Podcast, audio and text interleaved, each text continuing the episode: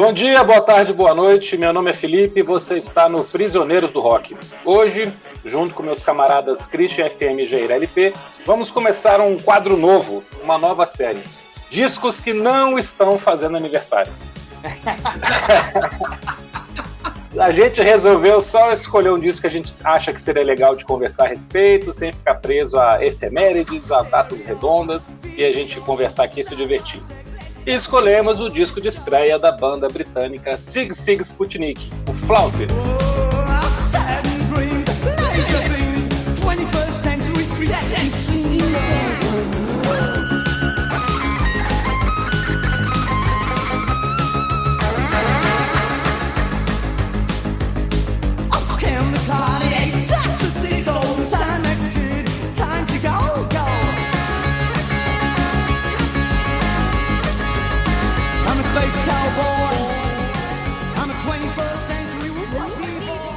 Passar para o meu amigo Jair para ele começar a falar sobre a banda e sobre o disco de estreia deles. E aí, Jair? Uhul! Boa tarde, gente, boa noite. A gente está gravando de noite, né? Então é inevitável que eu fale boa noite. É, o Zig Zig Sputnik é um ponto fora da curva nos anos 80. É, você pega as classificações, é muito engraçado. Tem, tem gente que fala que eles são New Wave, tem gente que fala que é art rock, é, outros chamam de é, um rockabilly, é, cyberpunk. Eu gostei dessa definição. É, combina, combina com o som. Sem dúvida, eles são pós-modernos. Esse disco, em particular, é realmente bem diferente do que era feito na época. Fazer um apanhado histórico rapidinho, a, a banda, na verdade, ela é, ela é de um cara, né, do Tony James, né, o baixista Tony James, que lá nos anos 70 teve uma banda chamada Generation X, com um indivíduo de nome assim bem estranho, um tal de William Broad, tocava uhum. guitarra, né? E um tal de Gene October, né, como frontman. Esses caras, né, o Tony James, o William Broad, né, o baterista, acabaram brigando aí com o vocalista e saíram da banda. É, a banda, na verdade, chamava Chelsea, né, e aí eles chamaram de Generation X, né, e o guitarrista foi pro vocal. Aí quando o guitarrista foi pro vocal, ele resolveu mudar de nome. Tá? Ele botou um sinônimo, né, chamado Billy Idol, que, né, que hoje, né, todo, to, acho que todos nós, né, conhecemos. É aquele cara que fazia cover do Supla, né? todo mundo conhece o cara que fazia cover do Supla, né, o Billy Idol. Eles chegaram a né, gravar dois discos, né, o Generation X e o Valley of the Dolls. É, só que em 79 os caras começaram a brigar, o disco, né, Valley of the Dolls, é, não, não foi muito bem, é, só chegou ao 51 lugar da parada, e aí né, a banda, né, a banda é, acabou. E aí o Tony James ficou lá, né, é, sozinho, coisa e tal, e resolveu, né, é, montar uma banda, né, montar uma banda ali em meados do, dos anos 80, onde ele fosse basicamente, né, o líder. E ele acabou montando o Zig Zig Sputnik mais em cima do visual do, do pessoal que tocava do que é, em cima da capacidade musical mesmo. Né? Embora o guitarrista, né, o Neil X, tocasse, tocasse guitarra, mas ele, ele faz a guitarra base no, no disco, né? O, os dois bateristas nunca tinham tocado bateria na vida, né? O Ray Merrill e o Chris Kavanagh, mas eles tinham o visual certo, digamos assim. É o próprio Tony James deu umas aulinhas ali para eles, né? É, e pronto, né? a, a, a, bateria, que é normalmente eletrônica, né? No, nos discos do Zig Zig Sputnik, é, foi criada a partir daí.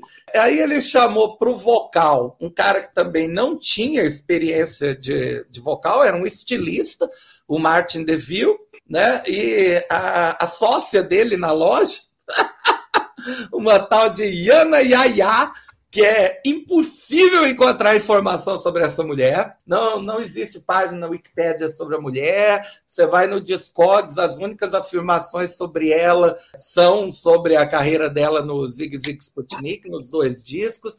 Não achei nada né, sobre ela.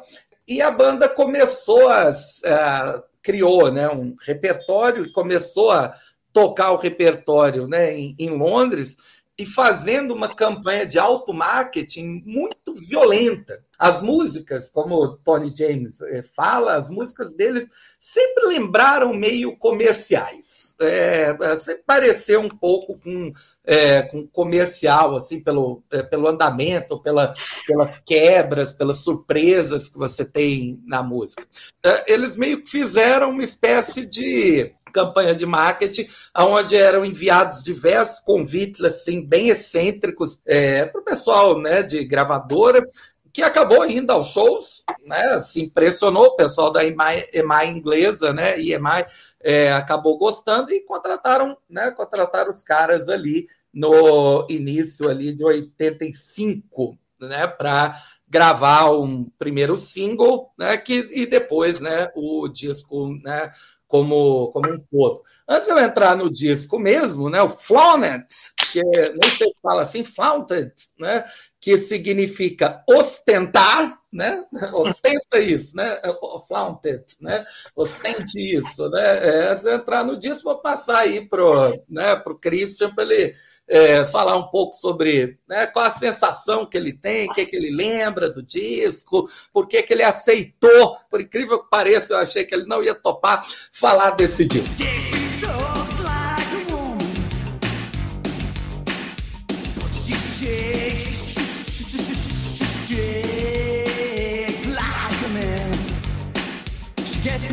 More rhythm, sexual feeling from a mutant than a man.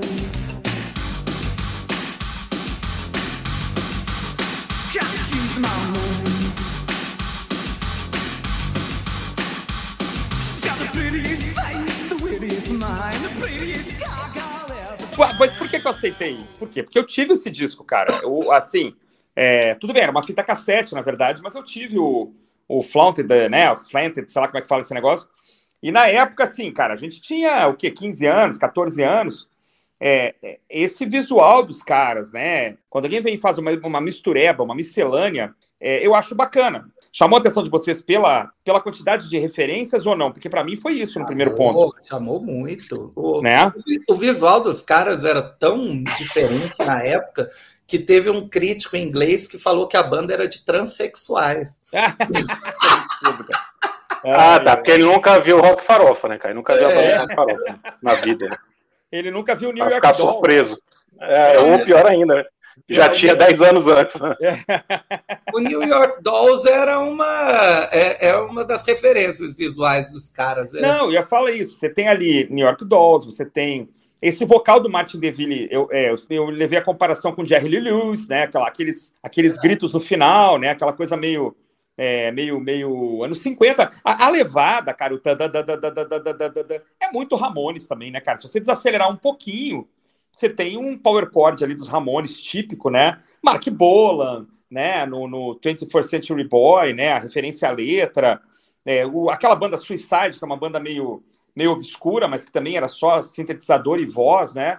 Década de 70 ali. Então, assim, é, primeiro me chamou a atenção isso. Os videoclipes eram muito legais. Maneiríssimos. Nossa, os né? videoclipes sobreviveram super bem. Né? Essa coisa meio Blade Runner, meio, meio cyberpunk, o futuro que nunca chegou, né? Aquele, aquele futuro que os caras iam usar meia rastão rasgada na cara, e isso não, não chegou nunca, né, cara? Ainda bem, né? E, e, a, e as, esses dois singles, especialmente, né? Love Missile e 21st Century Boy, eram legais, a música era boa, é. era tudo muito fragmentado, na verdade, né? Assim, a, as letras não era propriamente uma letra, né? Era um monte de palavras de ordem, né? Video, stereo, sci-fi sex, né? E mesmo os, não havia solo, né?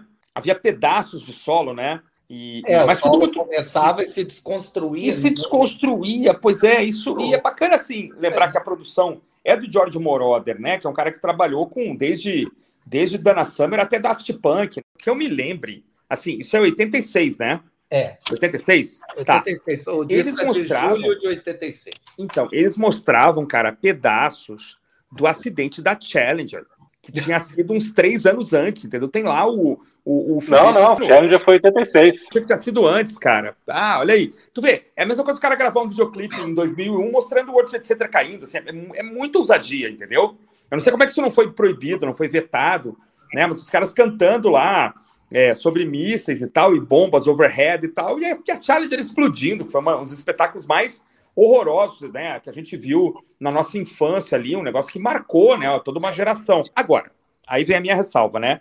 É, eu acho que a mistureba, em geral, ela, ela, tem, ela é um tiro curto, né? Assim, os caras não eram grandes amigos, né? Os caras não eram uma banda, assim, de que veio lá da escola, como o caso do YouTube, né? Aquela coisa, né, de começar moleque. Tem uma coisa meio de armação, de montagem mesmo. Vamos juntar esse povo aqui que vai fazer um efeito, né? Vai ficar bonito. E aí, já o segundo disco não tem mais nada, não acontece mais nada. A banda se, se fragmenta também. É verdade. Mas assim, depois eu quero falar que eu não acho mais é, Love Missile e 21st Century Boy as melhores músicas do disco. Eu vou falar isso depois. Mas você acabou de falar. Já deu spoiler. Tá. Tari Baby é a Take a Walk on the Wild Side.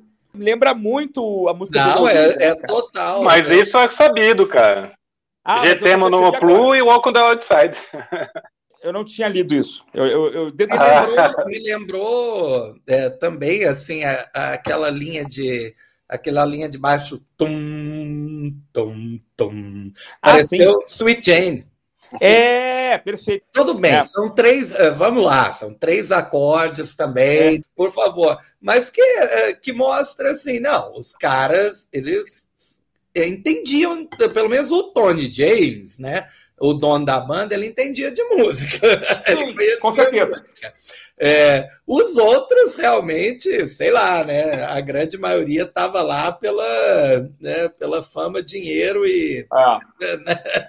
Mas aí a minha, pergu a minha pergunta é assim: é... não tinha como durar, né? A primeira aí o Felipe pode falar também mais a respeito, assim, é, não tinha como, porque não tinha, não tinha consistência musical, quer dizer, você, tanto que o Martin DeVille se apresenta até recentemente, é um cara de mais de 60 anos, cantando essas músicas desse disco, cara, é, o que ficou, infelizmente, os caras não deram um passo à frente ali, né? Não. Vieram é. gravar no Brasil com Liminha, sei lá, um troço meio maluco que eu li aí, e não, não tinha como se sustentar, é o que eu acho. Essa, essa história da banda gravar no Brasil eu acho muito engraçada, né? Primeiro os caras erram, né? A, a música que o Liminha produziu, né? O Liminha uhum. produziu uma música chamada Real Rocks. Uhum. É, muitas vezes colocam que ele produziu outras músicas, né? Produziu Success, que é nada a ver. É, ah, e... Produziu o disco todo. Produziu o disco todo. É, eu já li ah, também. Na época, na época eu tinha lido isso, que o Liminha é, Na época a notícia era essa. Exato, não. O disco, em parte, foi produzido por alguém que nós iremos falar mais para o fim do ano, Stock Aitken Waterman. É, o trio de ouro aí, né? É. Sex, technology, excitement, records, films, products, real estate and video games. Sig Sig Sputnik provide all this and more. Let Sputnik World Enterprises handle your ultimate fantasy. For further information, contact the Sputnik Corporation. Pleasure is our business.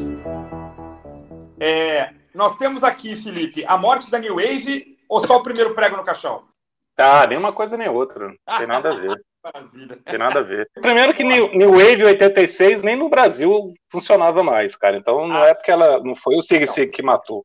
Legal, legal, legal. E eu também nem acho que eles estavam querendo ser New Wave desse jeito, assim, como a gente identifica a New Wave. Aham. Pelo contrário, ele, eles se vendiam como a quinta geração do rock. Eles tinham essa pretensão, que era muito legal, né, eles serem tão pretensiosos, de estarem fazendo uma coisa futurista, inovadora, realmente genial. É. Eu acho que, que, por mais que tenha cara de, de golpe publicitário, e eu vou começar falando exatamente isso, o Tony James acreditava de verdade no projeto. Uhum. Tanto que o fato da banda não ter dado certo deixou ele muito triste. Hum. Mas a, a, história do, do Sig Sig Sputnik até o primeiro disco é uma aula de, comunicação e de marketing. É uma banda semi-amadora que tinha feito poucos shows, conseguiu uhum. um belo contrato com uma das maiores gravadoras do mundo. A banda tem um nome russo, uma capa que evoca mangá japonês e o um título quer dizer ostente-se, exiba-se. É genial o Tony James, que é o nome mais famoso do grupo, veio do Generation X, uma banda que a gente só lembra porque foi de onde saiu Billy Idol, era uma banda bem mais ou menos, que pegou o fim da onda punk inglesa, nunca fez nada de sensacional ali no seu auge. Uhum. Um vocalista que era dono de uma loja de roupas, como o Jair falou, foi chamado pelo estilo e pela imagem extravagante. E a imagem era algo fundamental para a banda. Evocava muito bem uma parte dos anos 80 que era realmente de ostentação e também desse futuro cyberpunk, tecnológico, apocalíptico. As letras não diziam nada, mas evocavam várias coisas ao mesmo tempo. Uhum. E uma linguagem minimalista, né, que praticamente antecipa o que a gente tem hoje em dia ali nas conversas de WhatsApp e Twitter e tal. É e, o, e o mais louco é que o negócio funcionou, né? Eles é. pegam um contrato com a EMI, eles é, assinam um contrato com a EMI, gravam um disco com o Moroder, que estava muito bem na carreira nesse momento, né? Com, com, até cheguei a pensar, pô, será que o Moroder estava precisando pagar o aluguel, né? Tava com o domínio atrasado, mas não, cara. Ele tava gravando a trilha sonora de Top Gun ao mesmo tempo. Olha fez aí, sucesso pra caramba. E quando eles começam a fazer shows, cara, o Jair falou que eles já estavam com a EMI assinada no começo de 85, pelo menos o que eu tinha visto era um pouquinho depois, né? Porque eles começam não, a fazer é, show no é, verão. É, na verdade, na verdade, eu acho que eu devo ter me expressado mal então. Eles realmente eles estavam fazendo shows e fazendo uma campanha publicitária para conseguir um contrato. Então, assim, eles estavam fazendo show no verão de 85 e fazendo essa campanha toda e tal, atraindo atenção. E a gente sabe que a imprensa britânica adora essa coisa de a, a melhor banda da, de todos os tempos da próxima semana, né? Eles adoram falar, não, essa aqui vai ser a próxima grande banda, esse aqui é o, o próximo hype. E é. a imprensa comprou a ideia da banda, porque realmente era uma coisa muito diferente, o público achou muito divertido, os shows eram bem energéticos, assim. E a EMI bancou, deu uma grana lá. Eles falaram que eles receberam 4 milhões, que também era mentira, que é uma história muito engraçada é. também. Né? Mas não foi tudo isso, foi, sei lá, 300 mil, 400 mil libras, uma coisa assim. É uma boa grana para contratar é. uma, um produtor de, é, de ponta, né? Um produtor de é. ponta é. uhum. na época. É, Especializado no que eles estavam querendo fazer, né? Uh, e, e, que, pelo visto, entendeu bem né, o que a banda queria fazer. Porque, é, para é. vocês terem ideia, eu descobri que o Moroder era o produtor hoje. Né? E aí eu fiquei, fiquei até assombrado comigo mesmo. Aí eu achei, não, não é possível, ele deve ter produzido só o primeiro single, né? Produziu o disco inteiro, né? Produziu o disco inteiro. Tudo bem, o disco foi gravado muito rapidamente, mas também não tinha muito o que fazer ali, porque a estrutura era muito simples, assim, né? Do jeito que eles estavam fazendo, não tinha mesmo como ficar meses no estúdio. É. E Love Me Seu F111 é uma, uma, grande música, é dançante, é grudenta, é diferente de tudo que estava tocando na época. Então, realmente teve um impacto, vendeu muito bem. É, o disco em si teve um resultado comercial bem interessante, né? Chegou no top 10 da Inglaterra. E aqui no Brasil fez um sucesso absurdo, absurdo. É verdade. Dizem que vendeu de 100 a 200 mil cópias, dependendo da fonte, mas de qualquer maneira, tá certo que em 86 todo mundo vendia bem, né? Mas, para uma banda iniciante no Brasil, que nunca foi de comprar tanto disco de artista internacional, é uma coisa absurda. Teve um negócio muito interessante no lançamento brasileiro, que a EMI é, lançou o single né, de F111 no Brasil. É, ah. eu, eu, tenho a, a, edição brasileira do single, igualzinho, a mesma capa, né, a, a mesma com, com aquela famosa estrela e o SSS, né, que virou uhum. símbolo da banda. É, e lançou o single, assim como lá fora, antes do disco. É inacreditável. Eles fizeram, tipo, eles resolveram, não, nós vamos fazer a coisa certa aqui. Essa música tocava demais em danceteria, né? Lá em, em boate, né? Porque em 86 se chamava de boate, né, gente? É, é. direto. É, é, a, em boa parte da minha é, adolescência, eu ouvia essa música tocando em festa, né? Era, e sempre com a pista cheia. As pessoas a, adoram Love Missile F-111. É, e, e acho que justamente por essas quebradas estranhas, né? Porque embora ela tenha aquela linha, como o Christian falou, meio anos 50, né?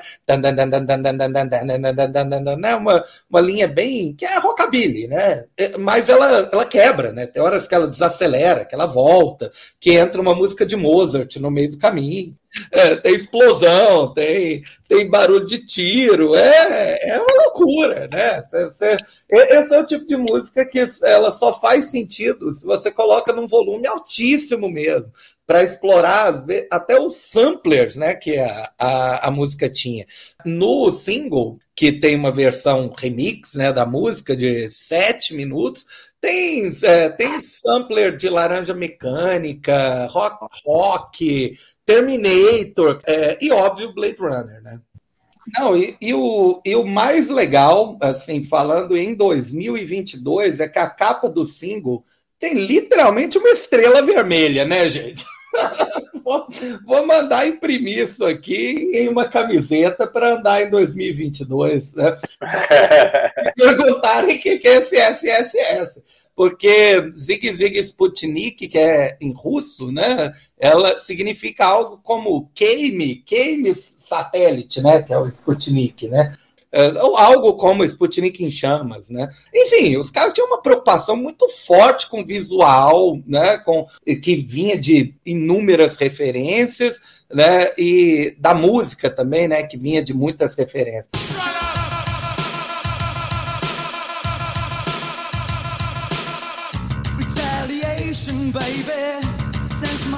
Sense baby. Bangkok, back. Stimulation, baby. Inspiration, baby. Hong Kong, get back, get back.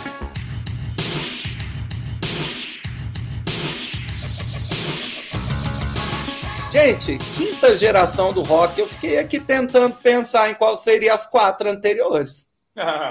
É sério. Tipo, é, seria é, para facilitar Elvis, Beatles, é, hard rock dos anos 70 e hard rock barra progressivo e punk? Sei lá, né?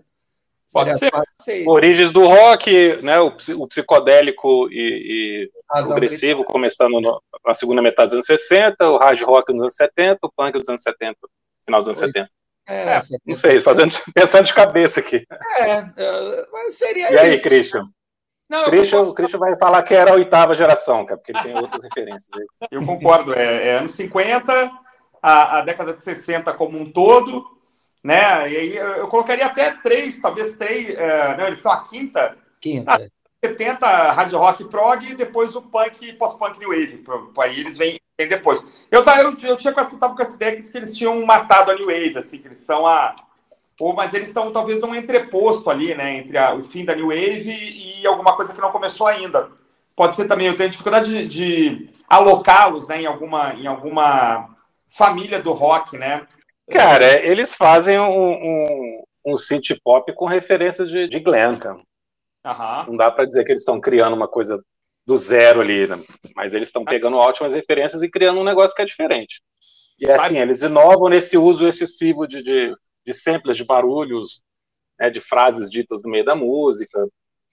Uhum. E na linguagem musical como um todo, pelo jeito que a letra, a letra é construída, as imagens que eles colocam, né? Tudo é muito imagético né, na, na, na, letra da é. música, né? Essa coisa que a gente estava falando de frases curtas, mas que tem vários significados, várias referências. Uhum. Isso é uma coisa muito legal, assim. Isso realmente era diferentão. Vou fazer mais uma pergunta para os dois. Então, vem cheio de perguntas hoje. É, então, né? Um, alguém com voz ativa. Mas espera, mas espera, deixa o, o Jair. Você concorda com o que eu falei, Jair, ou você acha que é outra coisa? O, o que eles fazem? Não. O synth é, pop glam rock, assim. É mesmo, é que é synth pop, é, é, evidente, né? Porque tudo é tudo é eletrônico a, a bateria é violentamente eletrônica. O Tony, o Tony James não é creditado como baixista no disco. O que, ah, que é muito engraçado, né? É muito engraçado. É, o cara é um baixista mesmo, de formação. É um, depois chegou até a tocar com o Sisters of Mercy, né, como baixista em termos visuais, é muita, muita referência mesmo daquele período exagerado ali dos anos 70 mesmo. É, só que. Não, muito. É, anos 80, né? Eu exagero é, tipo dos anos 80, 80, de cor, né? É, é Todo colorido. É, os cabelos, a, os cabelos, aqueles né, mohawks, né, aqueles moicanos exageradíssimos, é, totalmente descoloridos. Isso aí é bem anos 80, né? E isso, inclusive, é, da, é, é eternamente sacaneado por conta disso, né? Porque o, visual é tão, tão exagerado, né? É, em, em comparação ao que viria depois nos anos 90, que é uma limpeza, né? Desses exageros. Ah, é. Ah, é que, é, que eu, eu entendo, é, é, eu entendo até às vezes o, o mau envelhecimento do negócio, né? A pessoa olha... Cara, mas a gente, a gente vivia uma, uma geração nos anos 80 que a gente achava o Boy George normal, cara. É verdade. Ou alguma é vez você olhou pro Boy George e achou, nossa, que coisa esquisita. Não, a gente achava divertido o é Boy George ter aquela cara. Né? O Christian achava divertido a cara daquelas bandas de rock farofa. Era divertido, cara. Motley Crue. Poison, Motley Crue, né? É, muita, muita maquiagem, né? Muito exagero. É, era típico da geração. E assim, as pessoas apareciam na rua de ombreira, cara, e cabelo armado. Então não O que, que o Cris ia falar? Não, tinha uma pergunta. A pergunta. Se você é um membro da banda com voz ativa e vocês estão sentados numa reunião, tá? O que, que a gente faz agora? Para o segundo disco e tal, para um, um, o segmento da carreira, admitindo que todo mundo ainda esteja se dando bem, né? O que, que, o que, que você sugeriria? Eu tenho uma resposta aqui, mais ou menos, mas o que, que vocês sugeririam? Pergunta, pergunta difícil mesmo. É, eu, eu acho que, como eles têm meio que um clima né, de paródia também, é, eles deveriam ter ido para talvez fazer uma paródia ou usar referências é, diferentes para fazer o segundo disco, né? Ah. É, mas, é, mas não sei também se a galera tinha toda essa capacidade. Também é, o, único membro com alguma influência é, voz ativa, é, além do Tony James, era o vocalista, né? Uhum. Os outros estavam ali just for the fun and fame.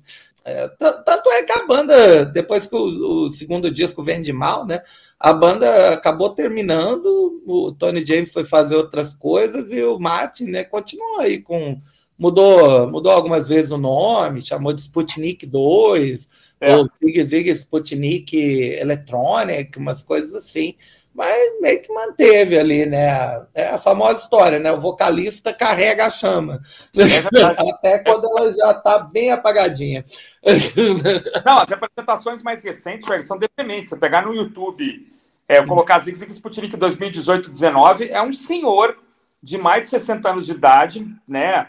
É, usando aquelas roupas ainda, aquela coisa meio rasgada, meio decadente, meio meio arrastão na cara de novo, né? Porque que estranho, né? É, eu sei, né? Tipo, é, gente, se você não é o Ney Mato Grosso, não arrisque. A teenage thunder, a teenage thunder,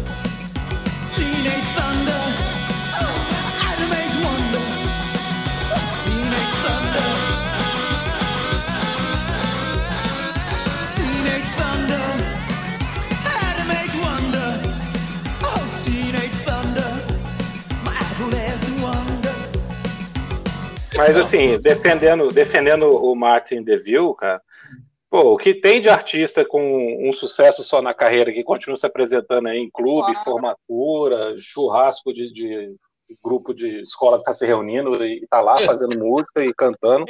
Ah, legal, cara. Lá fora você consegue passar o resto da vida se apresentando assim. É, é, é, exatamente. A, a, embora a banda não tenha uma, um grande destaque, por exemplo, no, no Spotify, né? Eu até mandei para vocês né, o número de ouvintes mensais, é uma, é uma coisa minúscula, né? Uh, tipo, 100 mil ouvintes mensais. Mas o cara pode continuar, né? Fazendo show, né? E, claro. e mantendo, não, não. né? Às vezes, às vezes a música é vendida para um comercial, é vendida para um filme. É, eu... Ah, é, isso é legal de falar, né? Ele, a Love Missile tem histórias muito boas sobre isso. Tem é... duas grandes referências aí. Mas só queria ouvir do Felipe o que, que ele proporia. Ah, segundo... sim! Ah, cara, eu, eu pegaria essa ideia do Jair de, de parodiar outra coisa, mas eu encheria de guitarra, cara. Eu contrataria um, um bom guitarrista e deixaria a base das músicas, mas enchia de guitarra. Enchia de guitarra de hard rock, que era o que estava começando a estourar naquela época. Pois é, né? Pois é. é. O segundo disco 88, você já tinha uma onda ali de, de hard rock crescendo, de novidade. Ah, já, tinha, já tinha Fazia uma mistura ali. É, pois é. Imagina uma, guitarra, o Slash tocando com aquela base, cara. Ia ficar muito melhor, sem a voz do Exo Rose, cara. Olha é, eu ia falar aqui, caras, que assim, é, claro que guardadas as devidas proporções, mas assim, se existe um passo adiante um passo adiante, anos depois, né, pessoal? Porque assim, o, o Zig Zig Sputnik, para mim, é um passo adiante é, do Suicide. Eu escutei o disco Foto dessa semana e aproveitei para escutar de novo o Suicide. Quando você pega no, no Spotify, o Suicide tem o primeiro disco lá inteiro e tem as demos do segundo disco. Né? E é impressionante como assim, embora o disco original do Suicide não seja, seja uma coisa muito hermética, o segundo, ou as demos do segundo, é, caminhavam para uma coisa um pouquinho mais pop, assim. Na verdade, as demos do segundo disco do Suicide são muito mais próximas do Zig Zig Sputnik do que o primeiro disco do Suicide, embora seja uma influência confessa. Se a gente projetar isso para frente, na minha opinião, assim, talvez o seguidor mais próximo do que foi feito aí seria o Prodigy. Não sei, posso estar falando uma asneira completa. Que assim... Oh, é, é, mas é por aí mesmo, cara. Eu estava pensando por aí mesmo. É, é que, que, foi, que foi o caminho tomado nos anos 90 por quem queria manter o eletrônico, né, é. uma base eletrônica pesada, é, e mais né, avançar para um outro lado, Nine Inch Nails, né? O, o... É, eu falei aqui do Trent, Trent Reznor. É por isso que eu, eu, a minha resposta para essa pergunta é: eu praticava um suicídio comercial no sentido de meter guitarra nesse negócio, pesar a coisa, né? É, baixar esse, esse, fazer um drop D aí, né? Botar outra coisa em, é, afinar as guitarras em ré, né? E, e fuder, sabe? Tipo Angel Dust, assim, sabe? Ah, vocês estão esperando que eu faça a mesma coisa? Então nós vamos entregar um troço totalmente diferente aqui, né? Uma besta fera cuspindo sangue pela, pela boca e sangue e fogo pelas ventas, né? Eu fazia um troço para para arrebentar, assim, um negócio. Só que os caras não tinham qualidade musical para isso, por isso que assim tinha que tinha que é. Nova. É verdade, ah. é verdade. O, o Tony James é indiscutível, ele é um bom músico, é, e o Martin canta suficientemente bem, eu, eu acho. Canta com, com energia, canta bem, canta bem. É, Para quem, assim, nunca teve experiência como vocalista, meu filho é. nasceu para ser vocalista. Cinematográficas eu conheço só do Ferris Bueller lá, o Curtindo a Vida Doidado. Não, não me lembro da outra referência. Ah, Ferris Bueller. Não, a outra referência é de Grand Theft Auto. Ah. Um videogame que, pô, um, um dos maiores videogames da história, super famoso. Na edição Vice City tem também Love Missile. Acho que você não conhece esse jogo, mas é um jogo que boa parte dele você fica dentro de um carro dirigindo pela cidade e você pode colocar a rádio do carro tocando. Nessa edição Vice City toca música dos anos 80. Eu não me lembro em que cena do filme curtindo a né, Ferris Bueller Day Off. Ah, é, é, é, logo no início, Cristian.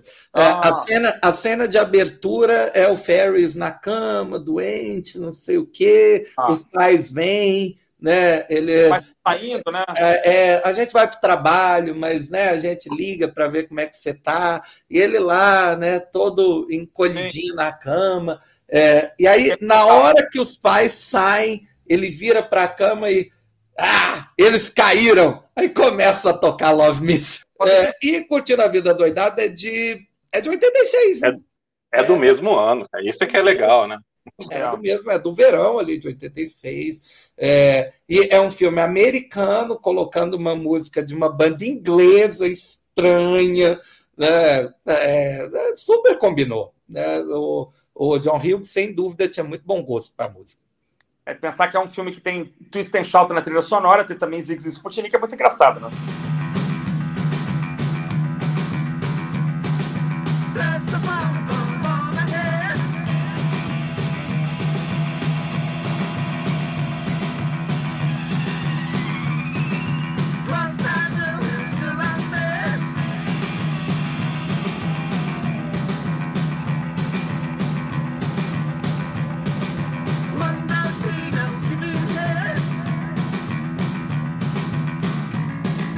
Outra grande referência de Love Missile é o fato de que o David Bowie fez uma versão, né? Em 2003. Inacreditável. É. Inacreditável. Versão fraquinha, por sinal. Eu não gostei. É, mas ele fez meio na brincadeira ali e acabou sendo lançado depois como um lado B, né? Mas, é, pô, é... o fato dele ter gravado de qualquer maneira já é uma coisa muito. Não, é, já é, já é aquela, aquele discurso no Oscar, né? It's a honor just to be nominated. tipo, porra, cara. Eu o cara fizesse de uma música minha, gente. Não, o cara sabe, sabe que minha música existe, já tava bom pra caramba, né? Ele não gravou. Ele gravou e ainda foi lançado como um. Tudo bem, lado B de um single, mas. E daí, né? Muito bem, senhores. Falamos da capa? A capa do Robozão é muito legal, né? É, e é uma capa que envelheceu muito bem, porque essa questão do, do mangá, dos animes, do, da estética japonesa ficou super na moda nas é últimas duas décadas, né? Os anos 80 são um momento em que esses seriados japoneses, né, os animes, os mangás, começaram realmente a pegar no Ocidente. E, e a, a, capa é, a capa é divertidíssima, porque é, eles preveem uma espécie de futuro. Está escrito aqui Sputnik City, 1990. Né? Os, é, os governantes do rock and roll finalmente conceberam o, o plano último que iria é, renovar o futuro. Sensacional. e aí eles criaram o Zig Zig Sputnik. É, é muito bom. É, é muito bom. É uma alta indulgência, assim, extrema, é. né? Extrema, mas que, que combina. É, o disco inteiro parece um grande comercial, né? É, tudo a, a, capa a capa é realmente sensacional é uma capa muito diferente do que existia na época né? É, no, nos anos 80 a gente tem muita capa blazer né, com os caras na capa, com aquela cara de é, sexy, que na verdade parece que o cara está resfriado. E essa é uma capa que se destaca demais. Qualquer um que vê essa capa, ele no mínimo vai pegar o disco. A capa é muito legal, a capa é muito legal. Quero fazer uma pergunta para o Jair. Manda ver, manda ver. É, você acha que o Six Six Sputnik é uma grande influência para o Information Society? Olha aí. Olha, boa pergunta. Não tinha é, pensado. Boa, boa pergunta. O, o, o, Information ele faz um, ele faz, uh, ele tem algumas, é, algumas ideias que se parecem com o Zig Zig.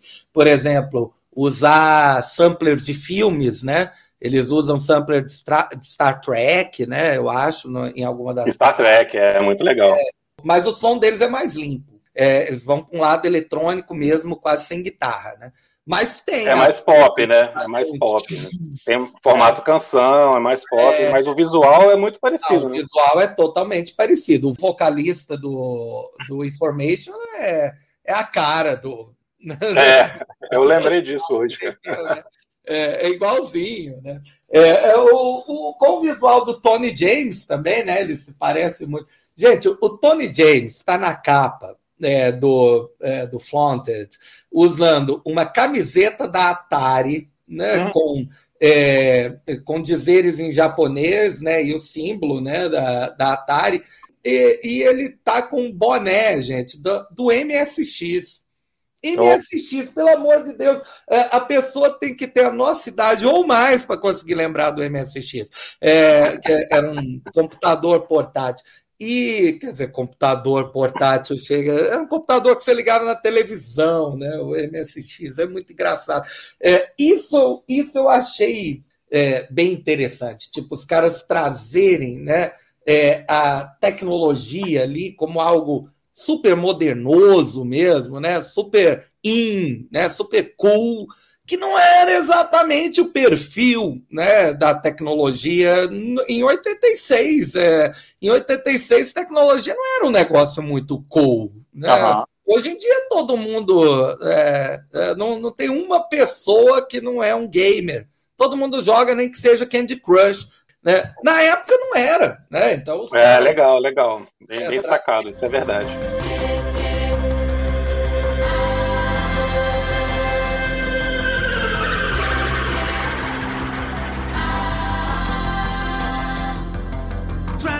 transform, transsex by. I don't mean maybe, don't mean maybe. I don't mean maybe, sorry, baby. Sorry, baby. O, o vídeo de o vídeo de 21st Century Boy tem os caras usando aqueles celulares dos anos 80. É inacreditável. Inacreditável. Em 86, aquele celular que é um antebraço de tamanho. é, divertidíssimo você, você olhar e, nossa, esses caras estavam.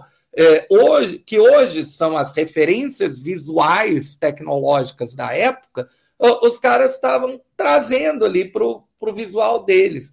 É, como é, um de vocês falou, acho que o Tony James realmente acreditava nessa proposta multimídia, né? Da, uhum. da banda. A, a, banda era mais que o som. Que hoje em dia, novamente, se a gente pegar essa ideia, velho, as bandas hoje em dia, quer dizer, banda, não sei nem se banda, né? Mas um artista pop hoje em dia ele é muito mais que só a música que ele toca. Ah, Cara, o Sig Sig hoje teria 10 milhões de seguidores no Instagram, no TikTok, né? Com certeza. Mais do que no Spotify, né? Estaria fazendo mais sucesso. é, exatamente. Com essa coisa visual do que com a música, mas estaria fazendo um puta sucesso. É, é, é tanto é que a, a ideia de chamar não os músicos, que vamos admitir, é, embora é, tenha cara de armação, e é, né? Ao mesmo tempo é uma coisa muito punk também, né? Vamos chamar uma galera. É, o Sex Pistols também foi feito assim, né? É, é exato. O, o, sex, o Nevermind the Bollocks foi quase esse esquema. É, claro, não dá nem para comparar, mas. Não, claro, claro, não dá. Não. claro, né, em termos de referências. Eu queria falar uma coisa rapidinho aqui, só para a gente finalizar, então. É, você tem, na verdade, duas músicas, né? Que são as bases, né? Depois eles, eles vão pegando essa, esses andamentos e vão acelerando, invertendo, é. É, diminuindo o andamento e tal, e vai ficando muito parecido, assim, né? Não tem tanta diversidade, nem era muita proposta também, não faz muita diferença. É. Musicalmente, assim, né? Aí você tem, pô, eu gosto muito da letra de X My Man, que é uma letra muito engraçada, que ele tá falando, na verdade, de um, um androide, né? Uhum. O título é muito engraçado, ela é meu homem, mas é um, é um androide, um robô. Como a gente já falou, a música aqui ela é só um elemento dentro de tudo que a, que a banda se propunha. Né? É, é necessário uma contraparte auditiva para aquela é, aquele espetáculo visual. Em termos de espetáculo visual, vamos lá, eles são grandiosos, né? grandiosos, é, chama atenção. É, não, não adianta. Agora, aí a música entra como essa contraparte, ela, a, as letras, as letras tem muita, fala muito sobre sexo, né? Fala sobre as preocupações é, da, da época, né? Tipo guerra nuclear, né? É, essas mísseis, bombas, né? Essas coisas que a gente vivia lá nos anos 80 que hoje né, pode parecer um pouco datado, mas espera que o Putin né, vai né, tornar, tornar os anos 80 pop, pop de novo. Né?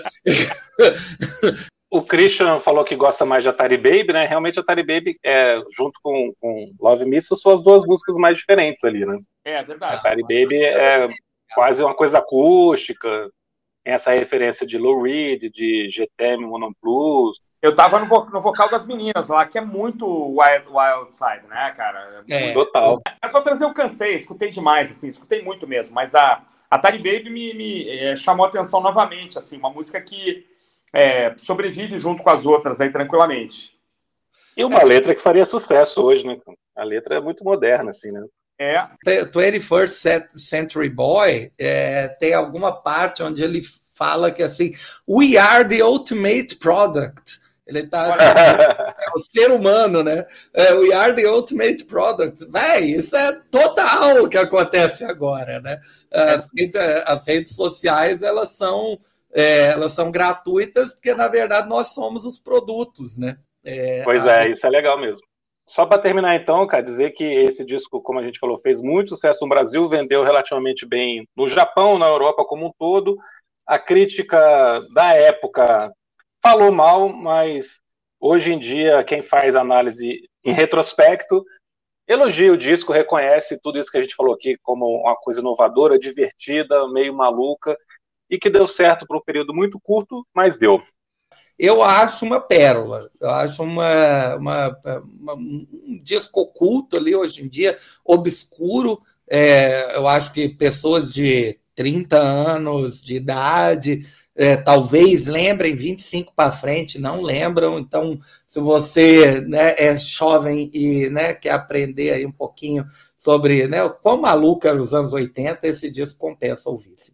Cara, parafraseando Andy Warhol, eles não tiveram nem 14 e nem 16 minutos de fama, né? Foram exatamente 15 minutos é, aí aproveitados cada segundo, né? E um disco, como vocês disseram aí, crucial, talvez, para entender é, os anos 80, né? E, a, e essa estética né, que surgiu e que, e que, também já desapareceu e não surgiu de novo.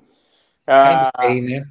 É, eu realmente não quero ver pessoas com cuecão, é, com cuecão e top. Moicano. E moicano e, e coturno andando na rua. É, mas no, no, escuro, né? Quem sabe? É... Melhor isso na rua do que neonazistas na rua, né? Aqui Sim. Tem... Ah, com certeza. Sim. Sim. Até para andar de meia arrastão na cara, é, é, para evitar isso, a gente anda. Até eu coloco, arrumo aí, compro e ando com a meia arrastão na cara. É, porque embora a proposta visual fosse bastante agressiva, né? Entre aspas, os anos 80 era, é, a mensagem era completamente outra, né? A mensagem era na linha de ó, tecnologia, sexo virtual, Tipo, a própria Atari Baby fala do sexo como um jogo virtual. Olha só, velho. Não, sério. Isso é muito precursor. Muito. Sem dúvida, sem dúvida. Muito, muito. Essa é a grande música do disco, no final das contas. Você não, vai escutar hoje em dia, né? Também acho. Atari Baby é a grande música do disco, sim.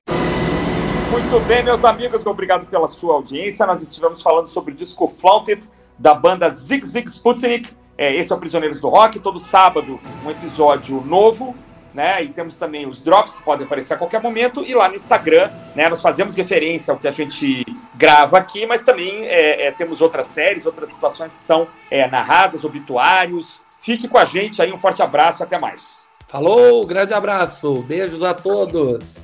Falou, um abraço, até a semana que vem.